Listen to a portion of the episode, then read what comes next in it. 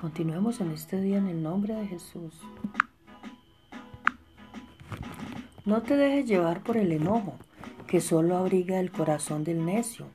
Eclesiastés 7:9.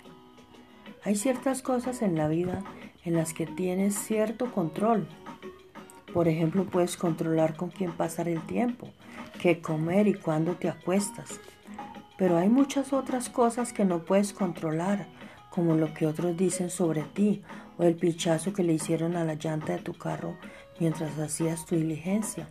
La forma en que respondes a las cosas que no puedes controlar, sin importar cuán grandes o pequeñas sean, a menudo determinan tu nivel de estrés, tu calidad de vida y salud. Tengo dos sugerencias sobre cómo lidiar con cosas que no puedes controlar. Primero, si no puedes controlarlas, no te hagas responsable de ellas. Y en segundo lugar, me gusta decir, haz lo mejor que puedas, ora y deja que Dios haga el resto. Las personas que se enojan regularmente por cosas que escapan a su control sufren de muchas maneras. Las personas que dejan ir lo hacen mucho mejor. Dejar ir cosas o dejar ir ciertas cosas no significa que no te importe.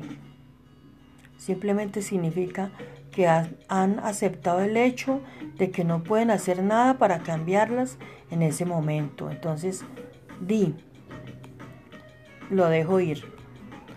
El pinchazo ya ha ocurrido.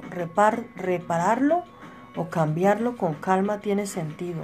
Hacer una rabieta o patear el neumático no lo hace.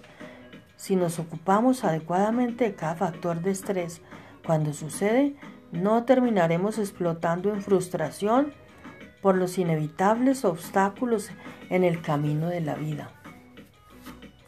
Dios nuestro Padre incluso puede usar un inconveniente o frustración para tu bien. Él está allí contigo y tiene el control. Si confías en que Él resolverá las cosas, podrás sobrellevar los altibajos de la vida en paz, gozo y fuerza.